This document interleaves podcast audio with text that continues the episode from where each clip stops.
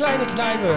Einblicke, Hintergründe und Tresentalk aus Hotellerie und Gastronomie. Es ist aus der Branche, es ist für die Branche und alle, die es genauer wissen wollen. Der Podcast des Hotel- und Gastroverbandes DEHOGA Hessen mit Zusatz jetzt das Original mit dem Moderatorenduo Michelle van Gotem und Luise Parat.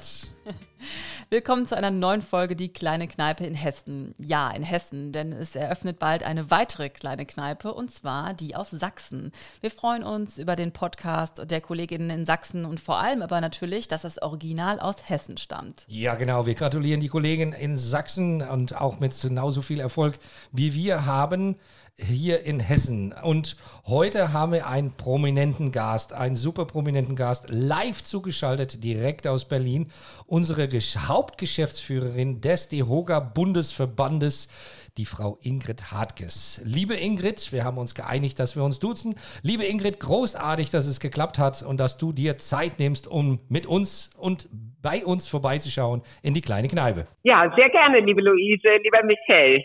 Liebe Ingrid, schön, dass du da bist. Du bist das Gesicht des DeHoga, ob Mitglieder oder Nichtmitglieder. Die meisten Menschen, die einen ja, Bezug zum Gastgewerbe haben, kennen dich. Man sieht dich in der Tagesschau, hört dich im Radio, genauso wie bei Talkrunden, äh, bei denen du dich für unsere Branche einsetzt. Kannst du dich trotzdem unseren ZuhörerInnen noch mal kurz vorstellen? Ja, also Haskes, bin gebürtig aus Mönchengladbach vom Niederrhein, habe dann in Würzburg mein erstes und zweites äh, Staatsexamen in Jura absolviert und bin seit 89 beim DEHOGA Bundesverband. Super.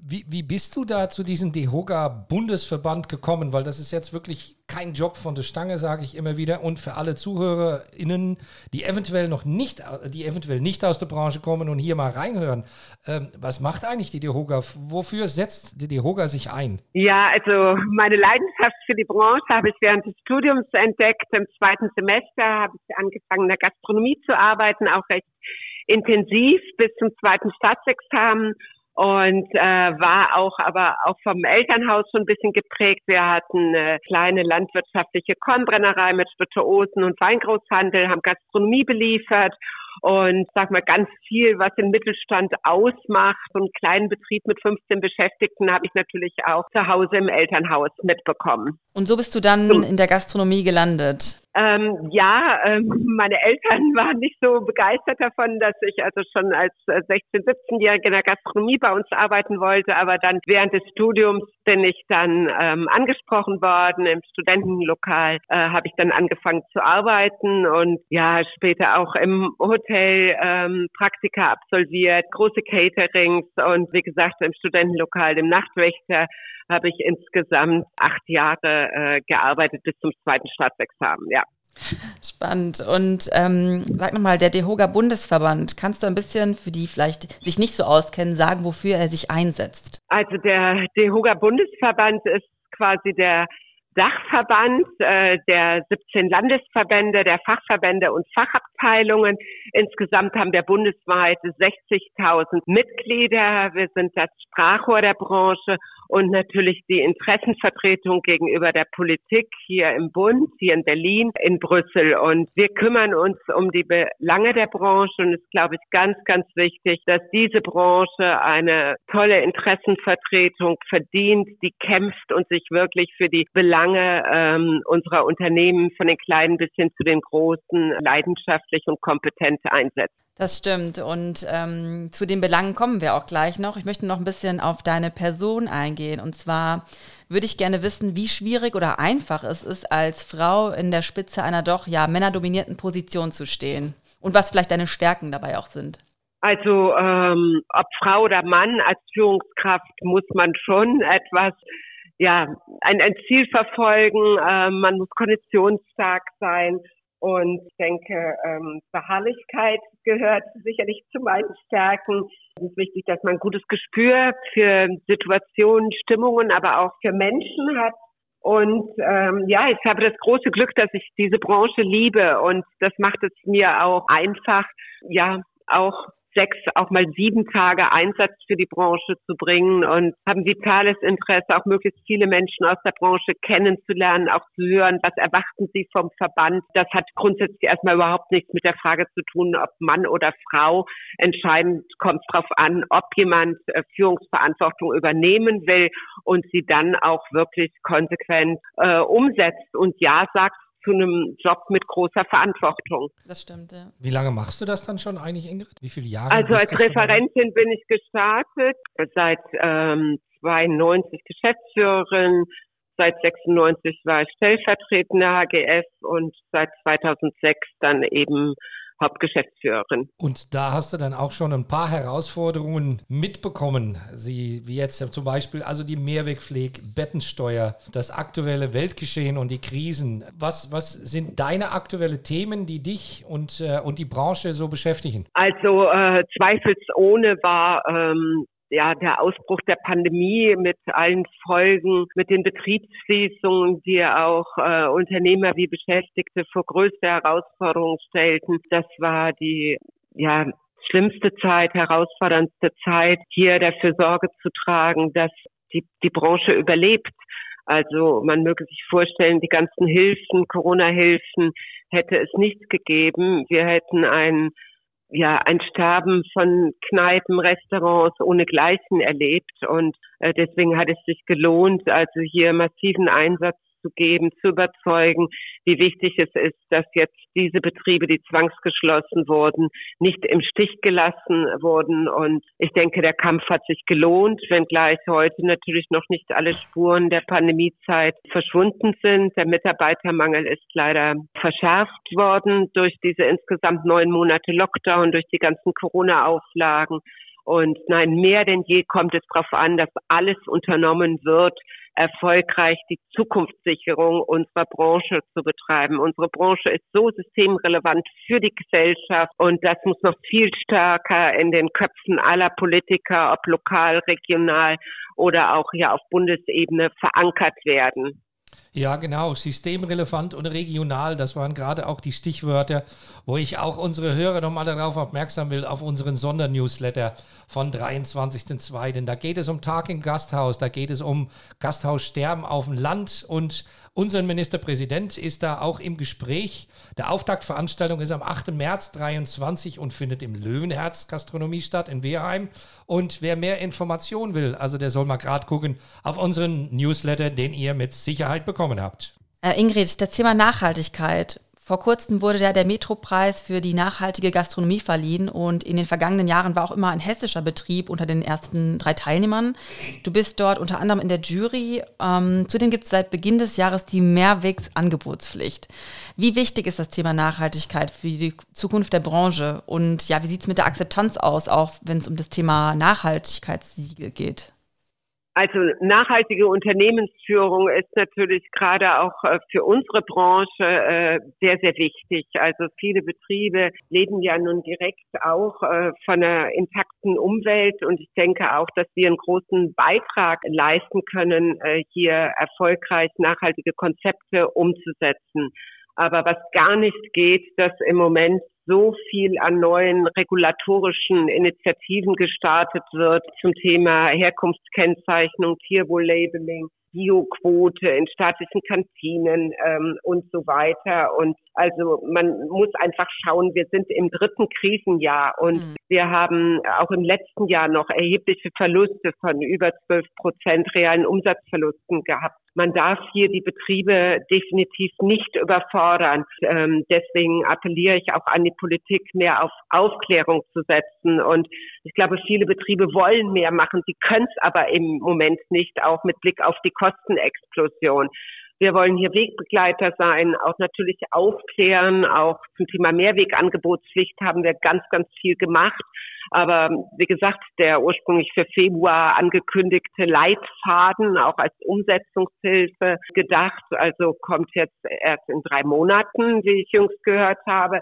Da gibt es also durchaus noch viele Fragen zu klären, wie zum Beispiel auch, ob das in Hessen und Rheinland-Pfalz gestartete Pilotmodell, also zur Schaffung eines einheitlichen Poolsystems, ja, ob das Sinn macht Also meines Erachtens hätte es die Chance, Sinn zu machen, eine höhere Akzeptanz vor allen Dingen dann auch bei den Verbrauchern könnte das Ganze finden. Wie gesagt, diese Fragen müssen auch begleitend jetzt schnellstmöglich geklärt werden, damit eine höhere Akzeptanz bei allen Beteiligten da ist. Hm, da wurden auch viele Busgelder jetzt schon verteilt, ja, obwohl es äh, mit, mit dem Mehrwegs-Angebotsgesetz, äh, ja, obwohl es schon erst ab Anfang des Jahres galt. Ja, also es gab Bashing von den einschlägigen Organisationen, das haben wir ja auch erlebt, aber ähm, wichtiger ist doch jetzt erstmal, dass ähm, alle offenen Fragen und Optimierungsmöglichkeiten dieses Systems konsequent angepackt werden, als hier ähm, äh, Bußgelder zu mhm. verhängen zu einem so frühen Zeitpunkt. Und ähm, man muss auch einfach schauen, in welcher Zeit befinden wir uns gerade. Ja, der Mitarbeitermangel ist riesig, die Kostenbelastung, die Betriebe sind ja froh, wenn sie ja fünf Tage die Woche geöffnet haben können in vielen Fällen. Ähm, manchen Fällen reicht es nur zu vier Tagen und äh, die Sorgen sind da einfach enorm groß.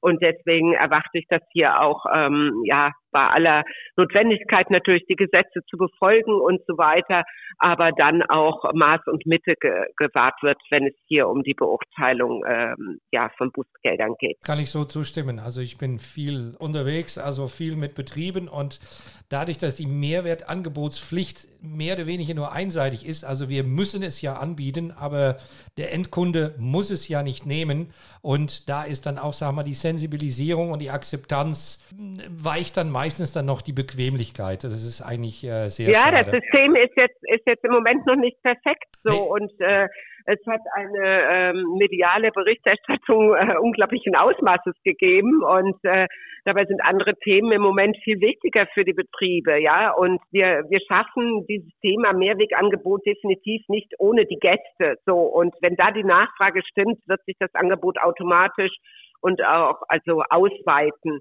Aber wichtiger ist im Moment Arbeitszeitflexibilisierung, ja, dass wir von der täglichen auf eine wöchentliche Arbeitszeit kommen und dass Unternehmer und Mitarbeiter eben auch mal längere Arbeitszeiten als acht Stunden am Tag verabreden können, ohne dass die Wochenarbeitszeit höher ist als heute.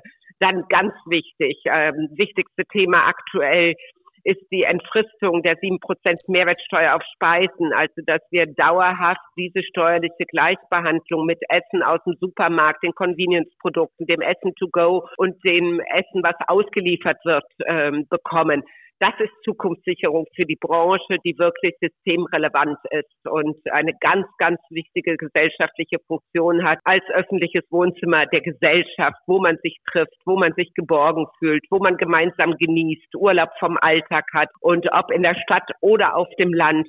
Da muss die Politik ein Augenmerk drauf legen, dass nicht noch mehr Betriebe schließen, weil im ersten Jahr der Pandemie zählten wir bereits 25 1000 gastgewerbliche Betriebe weniger als 2019 vor der Pandemie. Ja, und das ist auch ein Stichwort, weil in diesem Jahr sind in fünf Bundesländern Landtagswahlen, unter anderem am 8. Oktober in Hessen und in Bayern. Und der Bundesverband unterstützt da auch die Landesverbände oder helft ihr damit? Ja, selbstverständlich. Also die Landesverbände sind Mitglieder hier und in der DEHOGA Familie äh, ähm, unterstützen wir uns. Unsere Aufgabe ist ja auch Dinge zu koordinieren, zu erstellen.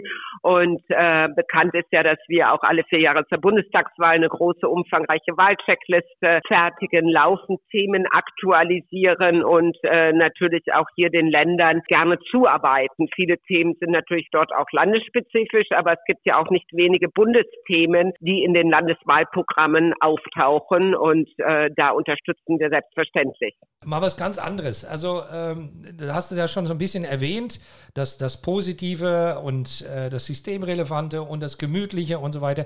Gibt es was Positives aus der Branche zu berichten? Also aktuelle Erfolge zum Beispiel? Also, ich glaube, es ist erstmal wichtig, dass wir ähm, feststellen, dass die Nachfrage in Teilen der Branche im letzten Jahr wie auch zu Jahresbeginn ähm, durchaus äh, noch noch gut ist. Andere Branchen ja, haben mehr Grund zum Klagen. Ähm, also die die Gäste äh, äh, kommen noch, es sind weniger Gäste, aber ähm, ich glaube, dass wir äh, insgesamt äh, nach der Pandemie festgestellt haben, wie sehr uns die Gäste vermisst haben und sie uns auch die Treue halten. Das ist erstmal positiv und es gibt auch Neugründungen auch in diesen Zeiten. Das äh, finde ich auch was, was Mutmachendes, wenn junge Menschen Ja zu dieser Branche sagen und sich selbstständig machen. Und ich glaube auch, dass insgesamt die Relevanz unserer Branche in der medialen Berichterstattung und so weiter doch spürbar zugenommen hat. Und das ist ein gutes Zeichen. Und die Ausbildungszahlen sind noch nicht da, wo sie vor der Pandemie waren, aber sie sind jetzt im letzten Jahr deutlich stärker gestiegen als äh, die Jahre zuvor. Also die Richtung stimmt. Ähm, aber es ist noch viel Luft nach oben da, wenn es darum geht, noch mehr junge Menschen für eine Ausbildung in unserer Branche zu gewinnen und sie dann natürlich mittel- und langfristig für eine Karriere in der schönsten Branche zu begeistern. Das sind viele gute Ziele und auch langfristige Ziele. Gibt es etwas, was du dir konkret für unsere Branche wünschst oder für den Verband in 2023?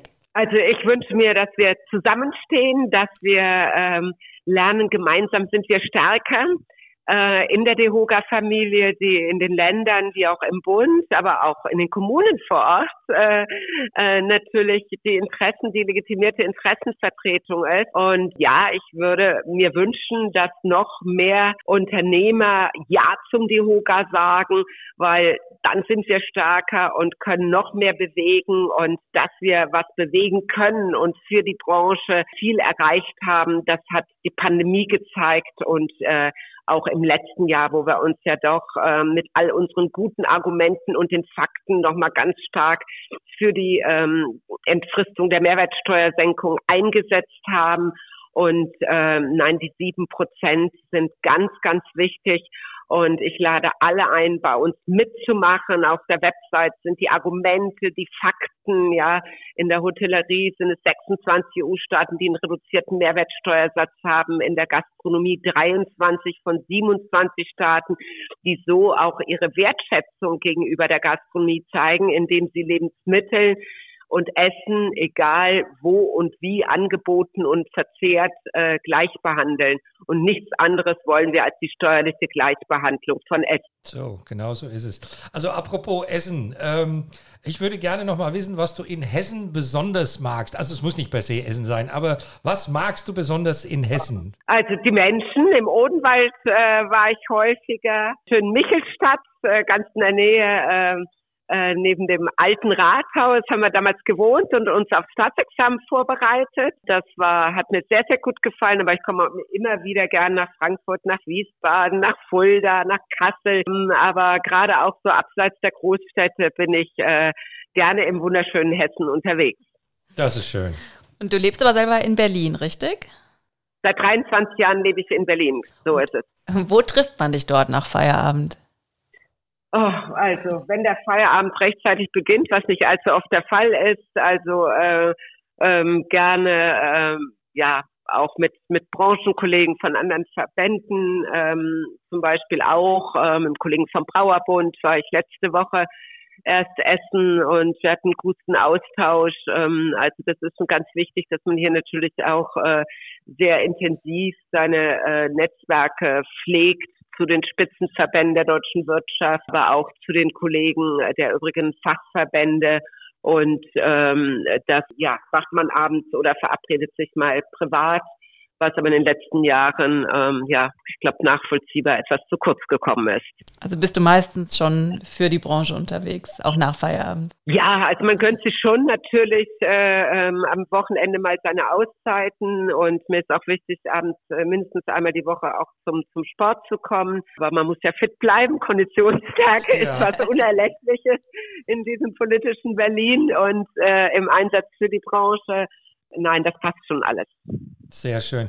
Ja, wie alle anderen auch, also da hast du ja unsere Podcasts bestimmt schon gehört, darf ja jeder Gast darf sich einen Musikwunsch äh, äußern und vor allen Dingen dann zu sagen, warum er das gerne hat. Also meine Frage an dich, welchen Musikwunsch möchtest du unseren Podcast-Hörer äh, hören lassen und dich mit verabschieden? Also ich weiß jetzt gar nicht mehr genau, einen Podcast habe ich schon gehört, aber ob morgens oder nachmittags, keine Ahnung, aber ich sage jetzt mal ganz mutig, ich äh, höre immer gerne Satisfaction von Stones und äh, Whatever Will Be Will Be, äh, Doris Day. Das sind meine Partyklassiker.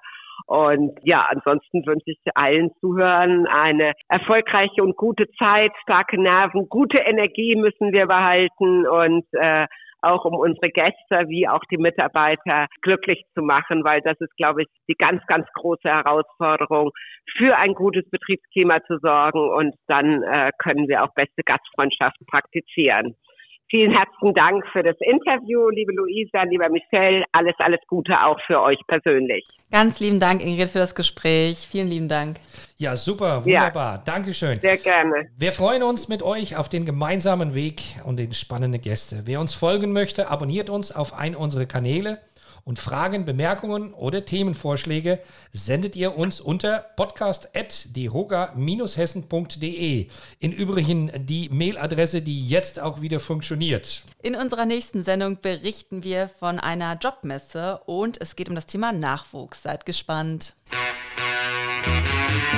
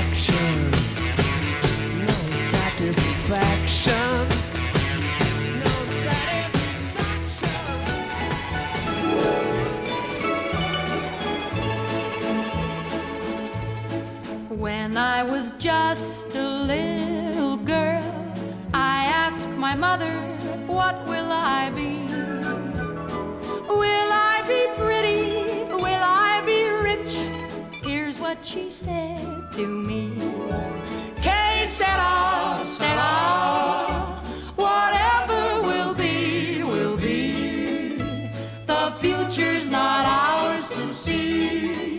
Que sera, sera. What will be, will be. When I grew up and fell in love, I asked my sweetheart what lies ahead. Will we have rainbows day after day? Here's what my sweetheart said. Que sera, sera.